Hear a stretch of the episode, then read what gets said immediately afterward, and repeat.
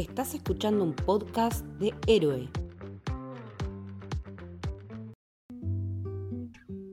Stars shining bright above you. Night breezes seem to whisper, I love you. Birds singing in the sycamore tree. Bienvenidos, bienvenidas y bienvenides a El Camino del Héroe. Soy Lorna y estoy acompañada de Leti. Hola Leti. Hola Lor, ¿cómo andás? Bien, todo bien y un gustazo de que estés junto a mí para darle fin a este ciclo que venimos haciendo, que le decimos Camino hacia el romance, fue algo que surgió, así que quedó. Por lo tanto, bienvenida a este fin de ciclo del Camino hacia el romance, que vamos a hablar sobre un peliculón. Y sí, lamento desde ahora les voy a avisar, es un peliculón y si no les gusta, ahí tienen la puerta, porque vamos a estar hablando de qué peli. Vamos a estar hablando de Leap Year, una película del año 2010 y una de mis comfort movies favoritas por lejos. También es- entra en esa bolsa de gatos que decimos comfort movies, eh, Winter Soldier, pero bueno, eh, todo puede pasar, pero Leap es como la comedia romántica de referencia que quiero ver cuando tengo ganas de conectar y necesito que algo termine bien y pase todo bien y, y que tenga todos los clichés del género que tiene que tener, es mi go-to. Sí, me encanta, me encanta eso y a veces las necesitamos también, es algo que creo que ya es recurrente, pero les vengo diciendo, está bueno que banquemos las películas románticas simples. Venimos con unos dramones, con unas que son un poco más introspectivas, con un poquito más de ciudad como participante, así que como llegamos al final vamos a hacer un mini repasito de las pelis que formaron parte del ciclo por si no lo escucharon y tienen ganas. Hablamos sobre Medianeras, sobre Eterno Resplandor de una mente sin recuerdos y sobre La La Land, así que obviamente que necesitábamos una un poco más chill de todos los bagajes que Sí. venimos hablando. Y para eso está Año Bisiesto. Además, bien o mal, también estamos celebrando Año Bisiesto. Y sí, no por nada el episodio sale el día que sale. O sea, en, este- o sea, en, en los términos de la peli podríamos ir a proponerle matrimonio a nuestro hipotético significant other en esta circunstancia. Mira, O sea, si eh, es Matthew Goody, Si es yo Matthew Goody. estoy para eso. ¿Will you marry me? Sin dudarlo. A todo. La peli, ya que mencionamos a Matthew Goody, si querés nos metemos en esto. Eh, la peli está dirigida por Andan Tucker, que es un tipo que ya hizo otra comedia romántica en el 2005 y se llama La chica del mostrador. Está escrita por Harry Elfond y Deborah Kaplan y por supuesto está protagonizada por ¿quiénes? Nuestra reina, una de las reinas adoradas de este podcast, que es Amy Adams, me pongo de pie. Eh, bueno, y como decías vos por Matthew Goody, pero también tiene cameos o personajes secundarios interesantes, porque el prometido de ella, el prometido de Anna, del personaje de Amy Adams, es Adam Scott, que ahora lo tenemos allá arriba por Severance, como qué actorazo. Lo vimos en Big Little Lies también, siendo el esposo del personaje de Reese Witherspoon, un tipo que también se suele asociar a la comedia. Acá tiene un personaje como de chabón bastante chotón, en un cierto sentido, muy pendiente de las apariencias y del qué dirán. Y el padre de Anna es John Lithgow. O sea, el Sí. mismísimo Churchill de, de, de Crown, que terminé de Crown, así que también es por eso la nombro, porque la terminé hace poquito. Pero tiene como esos, eh, esos pequeños papeles o secundarios de actores conocidos vos decís, para el presupuesto que tuvo la peli, la verdad que un recast, porque tiene un presupuesto de 16 millones, recaudó 32.6, o sea que la zafó. Lo que siempre se dice que tiene que recaudar el doble como para zafarla. Lo que tuvo es que la crítica le hizo mierda, pero mierda. Tienen eh, un 24% en Rotten Tomatoes, o sea, no es que me importe, pero digo, tanto que estamos ahora a, a- a la- a en ciernes del estreno de Duna y que está la más puntuada I- la mejor puntuada en IMDb y bla bla bla bla, bla, digamos que tiene un score bajo y las críticas de la época le hicieron mierda precisamente por eso, por los clichés de género, por la supuesta falta de química entre los protagonistas, cosa que yo voy a contar cómo es mi historia con esta Por peli, supuesto, porque sí, la sí. verdad es que la primera vez que la vi, o sea, yo venía de ver eh, The Good Wife. Lo vi a Matthew Woody, ahí me enamoré por completo. ¿Cómo no enamorarse? ¿Cómo no? De, de esa, de esa boca torcidita, de esos ojazos. de- no del acento, porque ahí estaba hablando en americano. Así que ahí yo todavía no sabía que él tenía acento eh, british. Después me estaba viendo Downton Abbey y llegué al momento en el que él aparece y fue como ahí, explotó mi, de amor mi corazón y me obsesioné, empecé a ver todo lo que él tenía, vi Stoker, todo lo que había, y entre esas caí en Leap Year. Mi primera sensación fue, qué película de mierda. Esta película es una mierda, tiene todos los clichés del género, no le aporta nada con nada, y que les pasan todas. Después la volví a ver canaleando, porque la han dado ya también en, todos lados, y fue como empezando a crecer en mí hasta que se convirtió en esta comfort movie que les contaba hoy. Y la verdad es que la elegí para este ciclo porque, primero porque me parecía genial para un año bisiesto y la, la propuesta también, que de una costumbre que yo calculo que debe ser verdadera en Irlanda, no sé si es inventada o no, pero me suena que tiene todos los ingredientes para ser cierta, esta, premisa de que el 29, en los años bisiestos, las mujeres le piden matrimonio a los varones en vez de ser al revés, como está socialmente establecido y la norma, bla, bla, bla. Más en esa época pre-Me Too y toda la bola.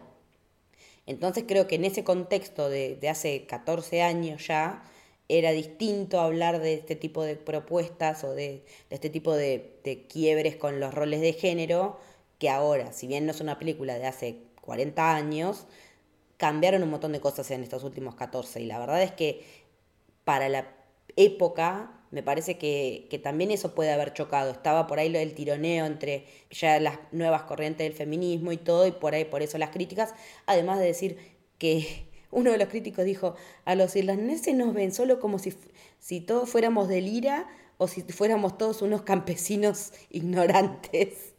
Eh, Bienvenidos. Bienvenidos the cinema. Es lo que nos pasa a los argentinos, rey. acá somos todos nazis, evidentemente. Y gauchos. Sí, gauchos y nazis. No hay, no hay otra cosa acá. No, no, es, es, es terrible. Datito, sí es real la tradición. De hecho, se llama Bachelor's Day. Y es una tradición posta en, en Irlanda que me parece brillante. Se llama Bachelor's Day o también como el Ladies Privilege. Justamente por esto de que ellas tienen el privilegio en cierta forma. Mm, Sí. Privilegio, ponele. Entre, pongámosle todas las comillas posibles. Pongámosles muchas, muchas comillas, en el que se pueden justamente poner de rodillas y pedirle matrimonio. A ver, yo soy la número uno en el romance, pero ya ahí a mí también me, me siento un toque como de clan diciendo qué traición más pilotuda. Está Sí. buenísimo igual. Sí. Re estoy. Sí, es que eh, eso es lo que tiene la peli. Ellos son completamente distintos. Es, podríamos decir que es un enemies to lovers. Sí. Sí. Es un enemies to lovers. Confirmo, es un enemies to lovers. Eh, de hecho, si empezamos a sacar tropos, están, están todos. Pero antes quiero rescatar que mencionaste a John Lithgow y Sí. a mí lo que me pasa es que cada vez que lo veo en algo, mi cerebro automáticamente dice, ese señor está siendo irlandés. me siento muy en modo como ese crítico diciendo el estereotipo, pero real, para mí ese tipo es, es el estereotipo de un irlandés. Y mencionaste tu historia con la peli, hago mención a la mía. Yo la vi por primera vez en español y para mí Matthew Woody era irlandés. Hasta que... sí. Lo que pasa es que me pasó lo mismo, esto de la vi en la tele, me enganchó, me gustó. Yo comedia romántica que veo la dejo, no importa. Eh, después la vi de vuelta en, creo que era Netflix en ese momento. La vi otra vez en español porque la estábamos viendo en familia. Y para mí el chabón era irlandés. Con muchos años de distancia, cuando la vi en su idioma original, dije, ay, Dios mío, qué desastre, ¿qué es esto? Sí, sí, sí, Este es muy tipo- malo su acento irlandés, es malísimo. El acento irlandés es pésimo, porque aparte contrasta muchísimo con los irlandeses en el set que están hablando, eh, o Sí. que tienen un, por lo menos un, un acento más. Los habitués del bar que tienen, que son irlandeses reales, porque está filmado en Irlanda de verdad, de- los paisajes son bellísimos. Sí, son brillantes. Eh, es una de las cuestiones por las que tengo pendiente ir a Irlanda, que me interesaría saber si la historia del castillo es real, todas esas cosas que uno quiere eh, saber y puede preguntar en los tours. Eh, pero me encanta también esa, esa dinámica de pueblito mínimo que ni siquiera pasa el tren. Yo la pasaría como el orto, pero es hermoso. Sí, yo también, pero eh, funciona muy bien en, en- en los niveles de la película, todo lo que va pasando y los distintos escenarios, porque también no deja de ser una road movie en cierto punto. Muy bien, me encanta, me encanta porque tenemos que es una comedia romántica, pero también ellos están haciendo un viaje. En definitiva, tiene todos los elementos de, como decía Leti, enemies to lovers. El tropo de, ay no, hay solo una cama, ¿qué harán? El tropo de Claro. que tienen que fingir ser pareja. Y esto que vos decías de eh, las críticas que se le han hecho en, su- en- en cierto punto por el año en el que salió y todos estos clichés de género que tiene, a mí igualmente, te lo digo hoy 2024, hay cosas de esos clichés de género que me causan mucha gracia. A mí también. Porque esto de, bueno, vamos a compartir cama, no. Bueno, anda vos a dormir, que el chabón le diga a ella, yo en ese momento honestamente estaría iracunda, porque un poco también nos surge el, y pero sos el hombre, Claro, sí. tendrías que vos darme la cama. Y que el flaco le diga, jodete, reina. Tiramos la moneda, perdiste. Que en realidad la está cagando con la de la moneda. Exacto. Y aparte la moneda después tiene otro valor simbólico. Del Vickering y encima del valor simbólico que le dan a no solo la moneda, sino a los chistes sobre el pollo, A lava- lavar los zapatos. a lavar los zapatos. Tiene un montón de cositas que se van generando como pequeños detalles en esa relación. Son como pequeñas piedritas que se dan. Eh, no sé si saben esto, los pingüinos. Súper random lo que estoy por explicar. Los pingüinos como muestra de, de cariño se dan piedras. ¿Sí? Se No dan sabía. piedritas. Mira. Y estas piedritas son como un... no- mi forma de, de mostrarte mi cariño es dándote este token de cariño, que es una piedra. Y van como haciendo este, este pebble, este intercambio de pebbles. Para mí la peli lo que tiene es eso. Van teniendo como pequeñas piedritas que eh, inconscientemente van armando esta relación. Que es una relación falopa. Es falopa, porque aparte empiezan a construir su propio idioma como pareja en ese punto. Porque empiezan a tener chistes internos. Hacia el final, cuando se van en el, con el auto de vacaciones, recuerdan cuando ella se estaba limpiando la bosta de las vacas y tira el auto a la laguna. O sea, tiene un montón de cosas que ellos después levantan cuando ya están en otro mo- momento de la relación, digamos post-beso, en ese, eh, cuando se quedan en ese in en el que también los del in, no dejarlos quedar a las personas porque no están casadas, déjame de joder. Pero bueno, Nos tenía que ser funcional a la trama. tenía que hacer funcionar la trama porque tenían que compartir cama, tenían que hacer uno dormir en la ducha, que en realidad er- no era la, no tenía bañera, sino que era una ducha y que está mojada y que bla bla bla. Y que, y ahí que es- no. pero se ven las siluetas a través de las cortinas o que lo ves en una Eso está buenísimo. Sí, está re bien. Porque ahí es donde se da el quiebre ahí. Claro, y hacen una utilización muy copada del erotismo, pero súper eh, edad apropiado, podríamos llegar a decirlo. Está como Sí. apropiado la peli, es apta para mayores de 10 años, es apta para toda la familia en definitiva. Entonces tiene como pequeños dejos de, es un romance, no deja de ser una comedia romántica, y tiene cosas que obviamente nos ha pasado a todos que hay cosas que entendés cuando creces. Eh, y estas Sí. giradas de, ay, se ve la sombra, eh, y mismo la sonrisa soncarrona que él después le hace cuando le dice, sí, lo que pasa es que se ve la sombra, decís, la concha de tu madre, qué hijo de puta. Y la pasas mal, como ella. Y que uno adulto ya lo siente erótico. Claro. Eso es lo que tiene. O lo mismo cuando ella lo ve por la rendija de la cortina y él está con la bata atada a la cintura. Y sí, planazo. Muy bien el- la persona de cámaras ahí. Y que lo ve así como todo marcado en cuero. Es como que pone cara de epa. Y se lleva puesta la puerta. Eh, sí, se lleva puesta la puerta que, que sí, same, porque Matthew Woody, ya lo, no lo vamos a aburrir de decirlo. No, no, aparte en su pick, en su, en su pick era. En el 2010 Sí. estaba divino. Sí, es muy gracioso como él, porque él acepta este papel, porque acababa de ser padre con su pareja y no quería estar lejos, entonces elegía solo películas en las que pudiera estar cerca de su pareja y su bebé recién nacido. Si suma más, si suma más para qué, más para qué hombre, o sea, me hace amarlo más. Súper básico que estemos tipo festejando esto, pero me encanta. Sí, es como. el nivel de, de barabajismo que tenemos es como Sí, ya está. Ya, ya lo hemos mencionado. la vara por el inframundo. Sí. Cosas que pasan. Eh, mencionaste la, eh, el tema de la fotografía. Newton, Thomas Siegel, gracias por darnos esos planos muy importantes. Sí. Eh, que, que- No, y los, y los planos de todos los paisajes, por favor, porque los paisajes son hermosos. O sea, eh, a medida que ellos van transitando distintos pueblos, primero en Dingle, después en, en el que paran en el Inn, eh, porque tienen que esperar para, para tomarse el tren, hasta que llegan por fin a, Du- a Dublin.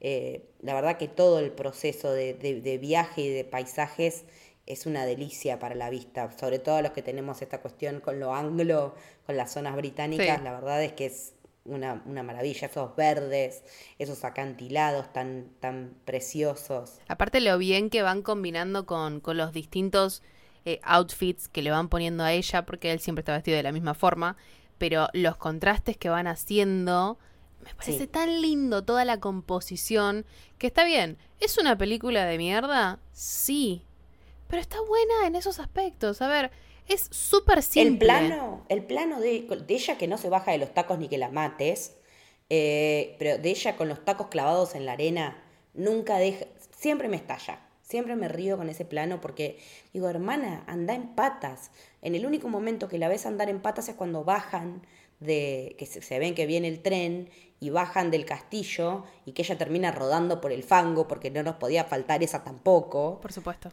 Que va a derivar después en todo esto de que vayan al, al bed and breakfast, tengan que compartir habitación y todo. Eh, en el único momento que la vemos descalza es ahí. Y a mí me gusta mucho también cómo se trata el tema de que ella vive siempre en control y que él la jode con que ella tiene que estar en control de todo. Y le, le dicen, nunca, le dicen, you never put your hair down, como nunca, nunca dejas nada librado al azar.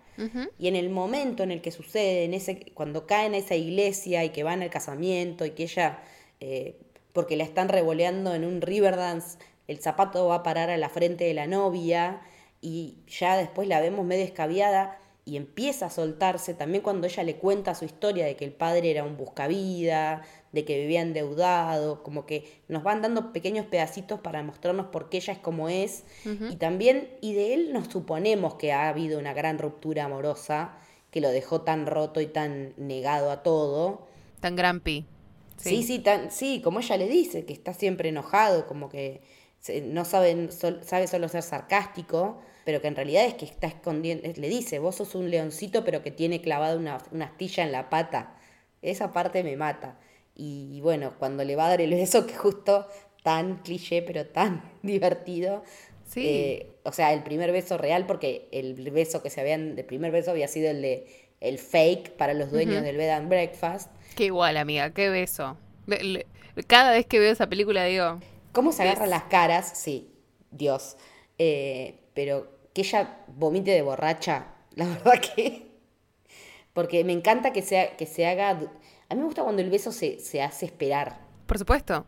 y que llegue en el momento determinado y que ya cuando ya se dieron ese primer beso y después cómo va a ser el primero de verdad, no fingiendo ante otros, es como que lo estás reesperando y que nos deja esperando hasta el final de la película, básicamente. Que por eso me parece que está tan bueno que ta- también sea eh, en cierto punto eh, apta para todo público, porque tenés esa cosa del, del longing, ¿no? Esto de, Sí. de- del anhelo que tienen ellos dos para llegar a ese final, que además es un plano bellísimo. Sí. El sol justo entre ellos. ¡Ah, por Dios! Sí, yo también diría que sí a lo que me propongan en ese momento, Sí. honestamente. Eh, pero no, Me das tu clave bancaria si toma. Sí, toma. No, igualmente nunca, jamás. No, never. A menos, no, tampoco. A menos, que sea una cuenta Matthew conjunta. Con No, Matthew Woody, no. Sí. No. Lamentablemente no nos va Eh, a pasar. Mencionaste lo, lo del, lo del sarcasmo y es algo tan recurrente en la película. No solo en él, sino en el punto en el que ella pisa eh, los distintos aeropuertos Sí. y esto de también la estructura. Cómo el sarcasmo en definitiva va al choque de su forma de ser. Ella Sí. que tiene todo arregladito, todo formadito. Esto de que se está por caer el avión y ella le dice, no, no, a ver, yo tengo un horario. La locura a la que ya estaba llegando justamente. Y en contraposición después ponerte a Declan, que es un chabón que le dice, eh, está todo bien, reina, vamos caminando de última Sí. hace muy bien a esto que se decía que no tienen química. Para mí tiene una química re bien, porque la tienen que ir construyendo. Y eso es lo que también está bueno. Ese es el tema que se construye porque llega, empezamos con ella quedándose en la posada de él, en una habitación que es un altillo en el que guarda boludeces, pero que nos sirve de excusa primero para tener la escena cómica de que ella enchufe el Blackberry, tan 2010 que duele, Re. y se quede sin luz todo el pueblo y chisporrotee el- los cables y todo, pero nos da la, la imagen, la fotografía de él con su ex y con su mejor amigo, que es por el cual, por el cual lo, dej- la- lo dejó a él. O sea, también la escena del sándwich, todo lo que se va dando ahí, que se cae en la cortina, que... Y el momento en el que él entra, cuando ella está desnuda, o sea, no desnuda, con ropa interior, pero que a él como que parece no afectarle. Ella está... Ni la mira. Ni la mira. En ese momento es ahí donde decimos la construcción de, la- de- de la relación de ellos y del erotismo entre ellos dos. Porque al principio ella está en pleno bombacho y corpiño y él entra a la pieza a llevarle el sándwich y es como que ella se siente como nos sentiríamos cualquiera de nosotros, como en bolas, y él no la registra, porque él está en otra. Pero esa misma dejadez que tiene en su, en su bar, el cual está por cerrar porque debe a un prestamista, porque bla, bla, bla, bla, eh, es la dejadez que tiene para consigo mismo y para con su ser interior y su vida amorosa. Sí, sí, va, va plantando todas estas cositas que van haciendo, no solo a las historias de ellos dos, sino también al backlog de cada uno. Y creo que una de las cosas que le, le hace clic tanto en la historia como a nosotros como espectador es cuando él le plantea esto de tenés todo, tenés todo, ¿no? Vos me estás planteando que tenés absolutamente todo. Pero en esos 60 segundos, ¿qué es lo que te llevas? Eso, que es, la, es, es el corazón de la película. Por supuesto. Y esto del- de que ella le- se la retruque y le diga vos que te llevarías y su- que su respuesta sea no tengo por qué contarte, te, te plantea un montón ahí. Decís, "Apa, Rey, ¿qué me estás escondiendo? Y de que ella después lo use a esto justamente para replantearse las cosas en su relación. Ahí también te, te da un golpe. No es un golpe bajo, pero es un toque fuerte esto de, che, ¿Cuáles son las prioridades? Claro, eh, claramente Declan las tenía y a nosotros nos muestran que es un personaje enquilombadísimo, pero sus prioridades estaban, porque él le Sí. dice yo ni siquiera lo tengo que pensar, lo tengo. Y ella de, no, no sé, cosas de valor seguramente, cuando llega al punto, ver que no se lleva absolutamente nada más que a su presencia, decís, wow, te Sí. rompió la cabeza, ¿no? El chabón te, hizo- Hermoso, te sacudió todo el piso, pero me fascina. Me- a mí me da mucha cosa la escena en la que finalmente ellos, la típica de que se están despidiendo y se dan vuelta porque se dan cuenta de que quieren estar uno con el otro y llega el novio de ella Me rompe. Directamente a pedirle casamiento, cuando ella se da, se da vuelta solo ve la puerta cerrándose y que él le, después resulta que le termina pidiendo casamiento solo para conseguir el departamento. No. Lo, me lo qui- Ahí es cuando, porque al novio es como que en ningún momento te lo montás en un huevo. Decís, son tal para cual, ella se dedica a esto del staging de departamentos, él es cardiólogo, se la pasa viajando, porque en Un algún punto pesado decís, igual. Es un si vas a estar comiendo y me vas a mostrar cómo le están clavando una, aorta, una aguja en la aorta. sí. Rey, estoy comiendo. Claro. Yikes. Sí, sí, sí, realmente sí. Pero también es como que en un punto decís, él tendrá otra mina en, lo- en los viajes. Para mí igual se curtía la mía. Vos ah, en, en tu, en tu headcanon se curtía la amiga. Porque la amiga también otra boluda. No solo los palazos que le tiraba, sino esa escena de vení, no me acuerdo su nombre ahora, que te muestro la vista. Sí. Tipo, ¿por qué no fueron antes que también le fuiste a mostrar al otro? ¿Mm? ¿Qué me estás escondiendo? Y mismo los chistes que le hace muchas veces la amiga de te tiraría por la ventana para quedarme con el departamento. Sí, la, la amiga, sí, no, salí de ahí, salí de ahí, no es por ahí la amistad. Turbio, turbio. Pero es muy loco como ella, después que vuelve de todo este viaje de autodescubrimiento también, eh, se da cuenta de que lo importante son otras cosas y de que ya esa vida que tiene, que es la vida soñada, que, con la que había soñado antes de toda esta experiencia, de todo este periplo, eh, ya no es más lo que quiere. Y se da cuenta que, que los valores del marido son los del futuro marido son los materiales porque agarra los dos celulares, está viendo cómo puede llevarse el tele y que el tele sin el control remoto no sirve y que la- eh, las cámaras y la laptop y qué sé yo. Y ella se va con lo opuesto, eh, con su Louis, que me encanta que la valijita se llame Louis porque es una Louis Vuitton. ¿Qué? ¿Tienen nombre las valijas? Eso- ese chiste Esos nunca deja de hacerme reír. Son boludísimos, Sí, pero me hacen me reír un montón. Y que el, y que el traslado de Luis siga siendo un, un tema hasta el final, que cuando se van de, de luna de miel vaya atada la Louis Vuitton al techo de un 4L, porque aparte el 4L ese que se, cae, se queda pedazo, que hizo Classic, pero está hecho verga. Sí. Eh, me parece que, que todo confluye en que sí, es una colección de clichés, pero que para mí termina funcionando muy bien. Me gusta también ponerlo en contraposición a esto de eh, el estado de emergencia, no solo esto de, de- del incendio, ¿no? Eh, de, la alarma de incendio, mejor dicho, sino a a la reacción en un estado de emergencia, porque tenemos esa escena del bar que, uff, pero esto de el funny sober lad, esta cosa de simple, de ir a defenderla porque no solo le robaron cuando claramente él sabía que le estaban por robar, esto de, de, de la pelea en el bar, la reacción ahí de él es la primera. Sí. Y yo creo que si lo pones en esta, eh, en esa secuencia al novio futuro prometido de ella, eh, el chabón se cagaría entre las patas. Y sería total, te compro todo nuevo. Pero está bueno porque ella también pelea. Ella también le Claro. clava un tacazo a uno. O sea, ella no es la damisela en peligro, sino que él salta, pero ella también retruca. Porque encima son unos boludos, son unos boludos que se están poniendo el corpiño de sombrero, a, a ese nivel de tarados. O sea, Por supuesto, o sea, ta- tampoco es que, uff, los maleantes que nos cruzamos. que, que Pero- venían con el chumbo, no, eran unos boludos. Pero formó, formó parte de toda esta, de esta De esta gilada que, construcción. Claro, que nos tenían que ir armando también cómo ellos funcionarían en cierto punto eh, la dinámica que fueron armando, ¿no? No solo como Sí. pareja, sino como, como pareja, pero de personas, onda. Sí, como, seres humanos. dúo. Sí, sí, como, como personas que están en un mismo, en un mismo viaje en este momento. En un viaje literal.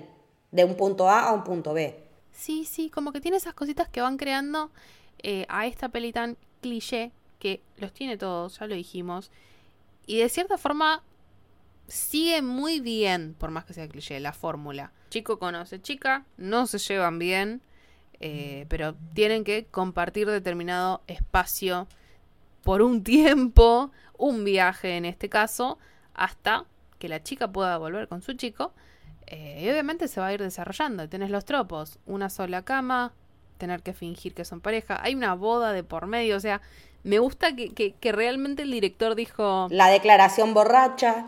la declaración borracha, el vómito, tipo, está todo. Que ella se duerma en el hombro de él en el colectivo. Que él la cuide y cuando ve que el colectivo se va se quede tipo en modo, uff, Se fue. se fue, se fue y no me despedí. Y que ella lo presencie. No, es que en realidad me parece que se fue y ella no se despidió. Que me parece que él siente que ella no se despidió, pero ella en realidad había ido a comprar el café para los dos, porque total salió otro bondi en 20 minutos. ¿Cómo van a ser tan tiernos? Y aparte cómo van sacando la cuenta de la plata que ella le debe, porque él está hasta las pelotas, debe no sé cuánto, creo que 900 euros para el arreglo de la cocina o para pagar la cocina del bar, que también lleva después al resurgimiento del bar, porque con el hecho de que mientras ella está en Boston de vuelta y él vuelve, como que él ya cambió y se da cuenta que tiene que hacer un montón de cosas y entre ellas es poner en, en valor ese bar que nos enteramos que lo había abierto con la ex y con el mejor amigo al que pusieron todo. Los otros se mandaron a mudar a Dublín, esa ciudad de garcas y soretes, como dice él, porque ahí es donde está la ex y el, y el, y el ex mejor amigo.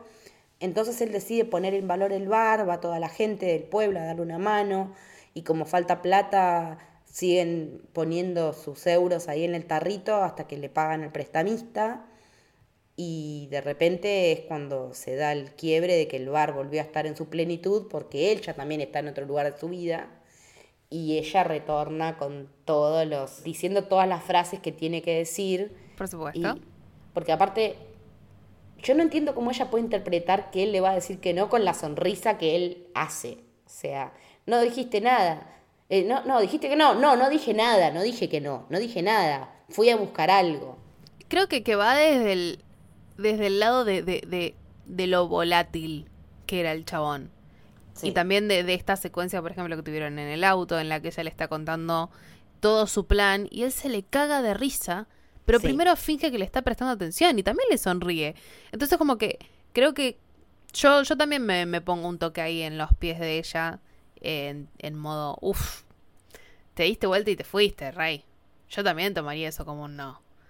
En ese, en ese hit of the moment de que vos estás con el corazón en la palma de la mano diciéndole todo, que el Toma, chabón se doy. te ría, se te dé vuelta y se vaya.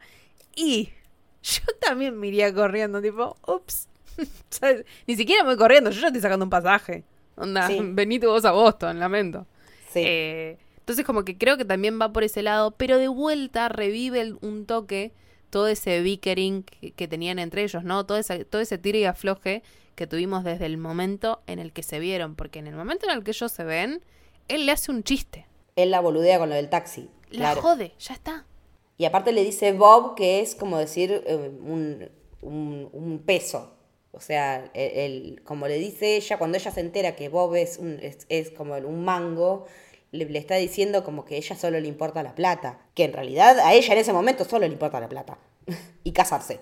Eh, su plan era ese, y seguir con esta tradición. Me gusta esta referencia medio irónica que tiene, porque ella lee la tradición y de hecho lo mira y dice, qué pelotudez esto, es una locura. Y tenés el siguiente plano que es ella armando las valijas. Me gusta Sí. también esto de, ya está, sí, bueno, dale, lo hago.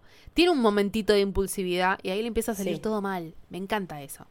Claro, se le va del control que ella tanto necesita para poder funcionar. Y esto de que le vayan saliendo todas las cosas mal, pero siempre... Las cosas salen mal cuando ella intenta ir a proponerle eh, matrimonio a su pareja, porque cuando está con él en realidad las cosas no salen mal. Claro, y es que también ahí está la cuestión de las cosas salen bien con la persona que corresponde, con la persona con la persona correcta las cosas siempre salen bien. Hasta decir tres zanahorias medianas y arreglarlo compartiendo una zanahoria que estaba media mocha. Sí, bueno, pero después te mata un pollo. Yo también ahí me pondría medio... "Mm, reina Pero ¿de dónde, da". pe- ¿cuándo dices dónde pensaste que salían los pollos del freezer? Igual same. Cuando pasa eso digo, ay no, ¿por qué está haciendo esto? Pero creo que, que, que ahí se revive toda esta cosa y por eso se plantea esto de ahí, pero te fuiste, ¿te parece que ese era el momento justo de irte a buscar algo? ¿Le podés hacer un gesto, decirle, dame un momento? No, el chabón se da media vuelta, se va. Y yo qué sé si te estás, me estás diciendo que no, te, está- te, te estás cagando, quién sabe lo que te pasa en ese momento. Eh, onda, te estás arrepintiendo.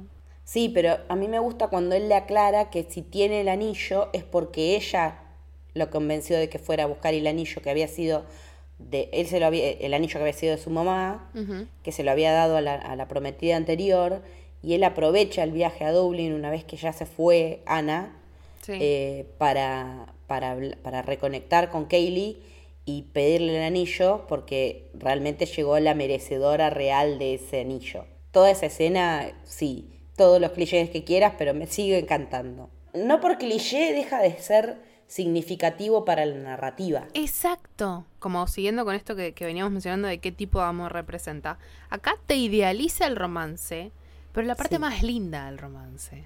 Sí. Mismo esto de, De que ya le con, de que te enamorás aún conoci- habiéndole conocido primero las miserias. claro, se sacan las chispas, pero no de una forma ultra negativa, sino de, bueno, estamos conociendo, de esto tal vez pueda surgir algo. Es como que esta lo que tiene es, es eso, ¿no? Es, es, es esta parte del romance, la parte más linda y también las cosas que se pueden ir solucionando. Esto de conocerlo, el lado bueno, el lado malo, solucionarlo. Para mí hay una frase hermosa El en la película. la importancia del diálogo. Sí, sí, sí. de comunicar sí. lo que nos pasa, que Eh, es un gran problema de estas épocas, que nadie dice lo que le pasa. Fundamental. Pero la peli tiene una frase que, que justamente es lo que ella le dice, que él después se la retruca cuando le va a proponer. Do you wanna not make plans with me? Esto de querés no hacer planes conmigo. Dentro de su estructura, es, Es un una declaración de amor hermosa. Sí, A mí esa me, me toca todas las fibras. sí, ¿viste? Como- sí, a mí también, porque una que tiene la agenda tan planificada. Sí, sí. Y que tal día te va a hacer esto, tal día que hacer lo otro. todo, porque yo literal vivo con la agenda en la mano, eh, porque si no es como, no, no puedo no tener agendadas las cosas porque tengo, te- temo olvidarme, aparte de tenerlas agendadas, les pon- pongo recordatorios para el celular, o sea, al extremo, o sea, soy muy Anita en eso. Eh, Same girl. Y que él le diga, no, yo sí quiero hacer planes con vos. El tema es qué tipo de planes y cómo nos manejamos respecto a esos planes. Porque una vez que están yéndose en el auto en la luna de miel, él le dice, bueno, ¿a dónde vamos? Ella, mapa en mano, vamos a donde el camino nos lleve. Hermoso. Y es hermoso, es hermoso que la película termine con la amalgama de las dos posturas, del hacer algunos planes y otras cosas dejarlas libradas al azar. Pero siempre juntos. Y esto de que mismo los que nos venían diciendo, no, no está bueno que eh, arranques un viaje porque pasó un gato. No está bueno porque está lloviendo. Esta misma de las supersticiones, te digan, mira qué bien, ¿no? Está buenísimo comprometerse un domingo y finalizar un viaje. Fa, Sandra. Sí, Gracias por tanto. Les tiraron, por fin los viejos les tiraron una buena. Sí, es como que.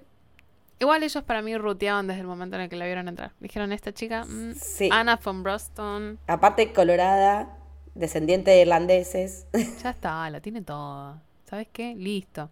Me gusta esto de que usen justamente Boston, porque es como una de las comunas más grandes de, Sí, de inmigrantes. Me pareció muy linda también. Era como, oh, nice. porque Van- muchas, van plantando. muchas series de mafia nos han enseñado que en Boston hay mafia, mafia irlandesa. No por nada tiene a los Celtics. Sí, exacto, los, los Boston Celtics, tal cual. No Sí, por nada. ¿Se dan cuenta? Mm. Está todo, está todo ahí. está todo enganchado en, en los hilos de la vida. Pero bueno, qué, qué linda peli, me encanta, me encanta que, que la pudimos traer y por más que tiene críticas negativas, para nosotras es confort, es lindísima, tiene todo. Aparte, vos lo decías, la fotografía que tiene, los lugares que visita, que tiene muchísimo de ir armando la historia. Ella en ningún momento dice, wow, qué lindo todo lo que estoy viajando. No, ella está centrada en llegar a Dublin. y Sí, punto tengo que llegar el 29 de febrero a Dublin, chao. su único momento realmente de, de- de abstracción de eso es cuando llegan al, al Al castillo. castillo. Sí, Y me parece muy lindo. Y la historia también, la que él le cuenta de, de ese, de ese amor de, de esa pareja que ella estaba prometida a un señor de la guerra que podía haber sido el abuelo y se enamora de un soldado que ve a primera vista y se escapan y todo el mundo les va dando asilo en los pueblos y se van quedando solo una noche, que es lo que les pasa a ellos, que se van quedando solo una vez en cada lugar y van recalando en distintos puntos también el, el paralelismo con la historia de ellos. Me, me parece muy lindo también. Tiene tantas cosas lindas esta peli. Por Sí. Dios. Sí. eh, eh, encantada, encantada de que, de que la trajimos para finalizar este ciclo aparte. Me encanta. Sí, también algo un poquito más livianito, porque yo eh, es como muy pesado todas las demás, o sea, eh, salvo medianeras, las otras las vi, La La Land a mí no me gusta ni medio, no, no es, es una película con la que salí del cine completamente decepcionada y después la volví a ver y dije, sí, sigue siendo una película que no me gusta. Ok. Et- Eterno Resplandor me encanta, es bellísima, pero me pone muy mal. La Es verdad que la tengo que manejar. Yo barajé en su momento la posibilidad de que grabáramos Her, pero me parecía como que Her iba a, dejar como muy la vara muy de- del mood muy abajo y entonces digo, vamos a ir por esta que la re disfruto, que sé que a Lor le encanta también y, nada, hablemos de, de, de amor de, N, de Enemies to Lovers, que la verdad es uno de mis géneros favoritos, o sea, por algo soy Reylo, o sea, sí, no por nada. Es que además no, nos da tantas cosas el Enemies to Lovers. Porque es eso también de el querer a alguien hasta cuando ya vio absolutamente todo lo malo. Porque la, justamente las relaciones de Enemies to Lovers arrancan por un enemies. Desde O lo sea, peor, sí. No se bancan. Y la película acá nos arranca de eso. Ellos se ven ya y dicen, este es un pelotudo de mierda, no me lo banco. Esta es una cheta de mierda, sí. Exacto, y decís, ay, acá va a surgir el amor. Yay. Sí. Y es interesante ver cómo se construye, totalmente. Tiene eso también. Tiene tantas cosas lindas esta película que es tan mala Es a la como. vez. eh, No, que aparte, eh, que vos haces una lista de clichés de, y, y vas tiqueando todas las cajitas. Y Sí, está bien, a mí me funciona perfecto. me parece bien. Sí, tendremos que hacer un drinking game con, con Lipier. Sí, o un bingo. Un bingo con drinking. Me gusta cómo piensas. bueno, Leti, muchísimas gracias. Me encantó que pudimos hablar de esto. Sí, amo, amo esto. Amen las pelis románticas que lo digo siempre, pero están buenísimas, che, qué decirles. Incluso Sí. estas que a veces decimos, mira, no, la hicieron con dos mangos, recaudó lo que tenía que recaudar y tiene un elencazo. Sí, la verdad que sí. Y bueno, y una factura técnica también muy, muy interesante. Bueno, esperamos les haya gustado. Leti, ¿en dónde te encuentran? Me pueden seguir tanto en Twitter como en Instagram como Leticia-Haller. ¿Y a vos, Lor? A mí me encuentran en todas las redes como arroba Jerezlor. Esto fue El Camino del Héroe y esperamos que les haya gustado. Adiós.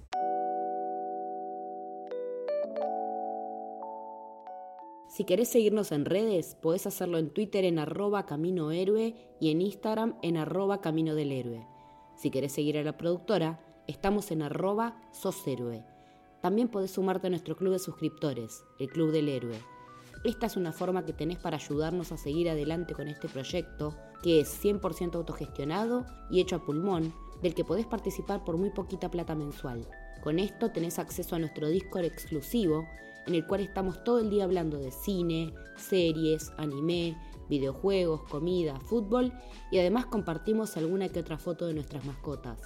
Podés encontrar los enlaces en cualquiera de nuestras bios.